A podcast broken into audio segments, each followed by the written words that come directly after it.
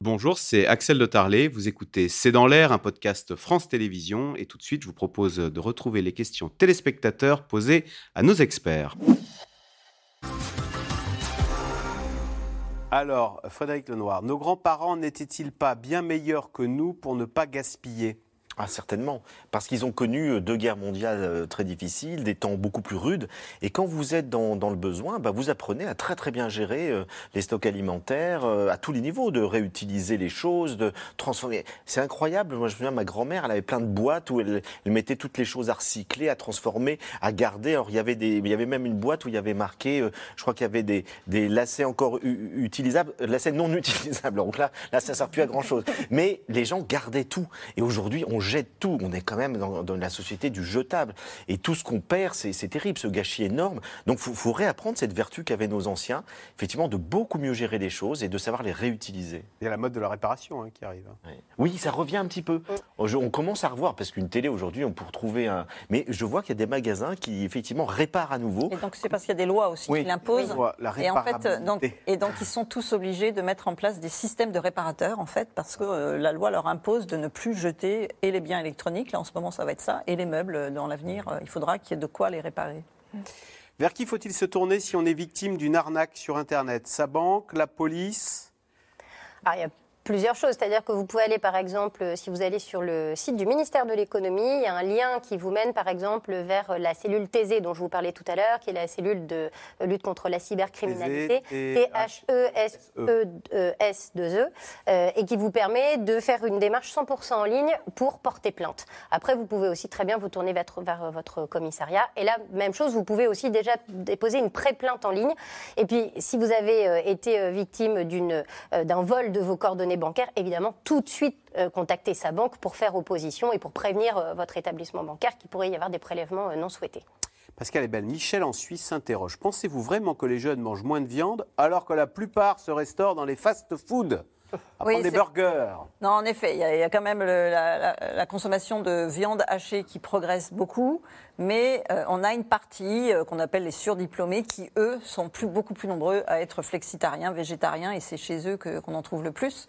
Et en ce moment, je peux vous dire que c'est vraiment les 18-24 ans qui se restreignent le plus sur le poste alimentaire. On a vu chez les étudiants, euh, on n'a jamais eu autant d'aide alimentaire pour les étudiants.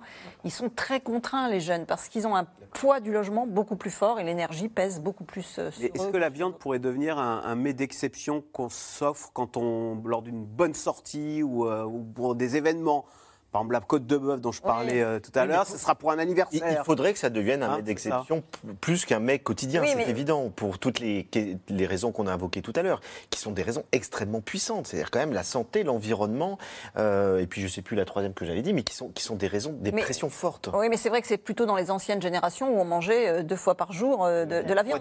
C'est comme le vin, hein, on en consommait deux fois par jour, et aujourd'hui les jeunes, ils en, ils en boivent qu'occasionnellement, et sur la viande c'est la même chose. Ils sont nés dans une société où euh, ils consomment moins, il y a des repas végétariens à l'école, donc plus ils sont jeunes et plus ils sont éduqués à manger moins de viande. Jean-François Danlaine, Flavien Neuvy, les produits alimentaires vendus dans le hard discount sont-ils des produits de bonne qualité?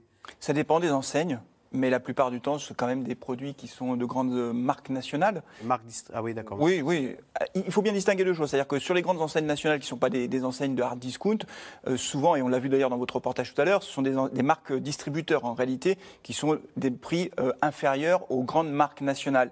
Mais après, quand on regarde le développement du hard discount en France, historiquement, les enseignes de hard discount dans les années 90 sont arrivées sur le marché français en proposant des produits de marques connu du grand public, mais à des prix cassés. C'est-à-dire que le public était rassuré parce qu'il achetait des produits qu'il connaissait dans un magasin très simple, souvent sur des palettes. Donc tout, tout, tout ce qui pouvait faire des économies à l'enseigne s'était mis en place et payer moins cher. Donc aujourd'hui, on a quand même des consommateurs qui, sont, qui essayent de faire attention le plus possible à, leur consommation sur, sur l'alimentaire et ils essayent de regarder euh, d'où viennent les produits, comment ils sont fabriqués. Et cette prise de conscience environnementale, malgré tout, elle progresse. Alors c'est vrai que ce n'est pas possible pour tous les ménages d'acheter de, des produits de grande qualité, mais cette prise de conscience-là, cette volonté de mieux consommer, elle est quand même très partagée.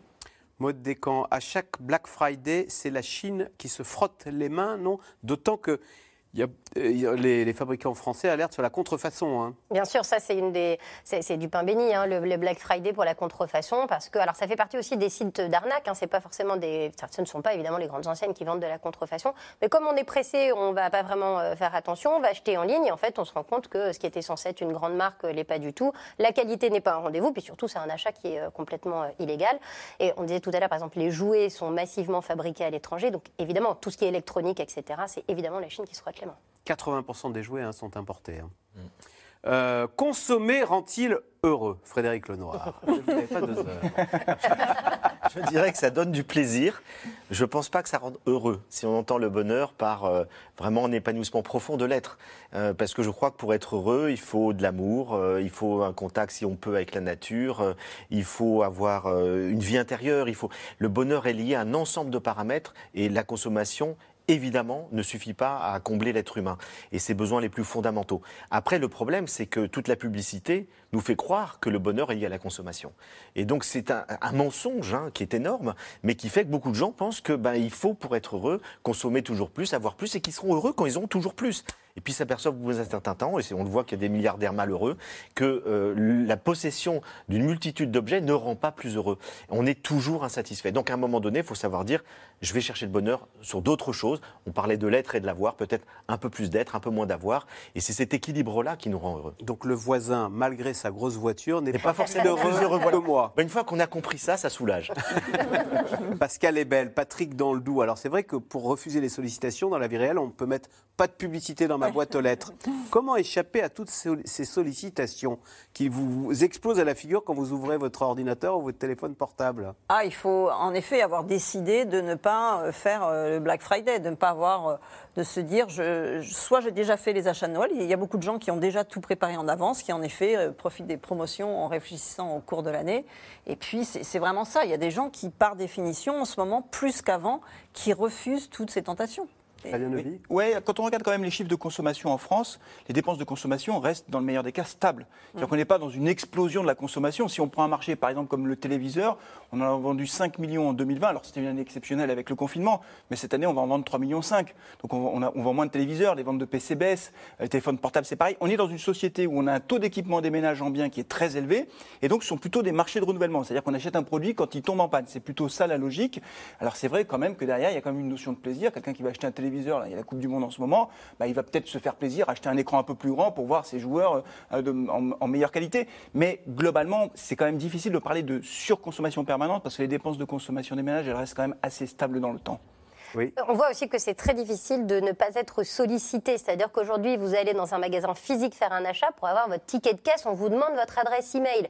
Euh, on vous demande votre numéro de téléphone. On vous demande d'ailleurs votre nom, votre prénom. C'est-à-dire qu'on a l'impression de même plus pouvoir faire un achat anonyme. Et tout ça, c'est pourquoi? Pour derrière pouvoir vous envoyer encore plus de publicité. Et justement, ne faut-il pas encourager le- les petits commerçants plutôt que sur Internet? C'est difficile pour eux, cette concurrence d'Internet euh, Oui, tout à fait. Mais ce qu'on voit, c'est que le résultat du Covid, c'est que finalement, ça a plutôt fait baisser les grands centres commerciaux et que cette proximité, parce qu'on recherche beaucoup les relations avec les autres, euh, et euh, on a été dans les magasins de proximité, notamment les plus jeunes qui allaient jamais, et on garde un petit peu ce lien avec les euh, petits magasins. Et en ce moment, les artisans commerçants en font de la croissance euh, assez faible, mais un peu, alors que les hypermarchés, ça, ça baisse beaucoup. Et les petits commerces où on va souvent euh, chercher son livret, son paquet qu'on a commandé sur Internet.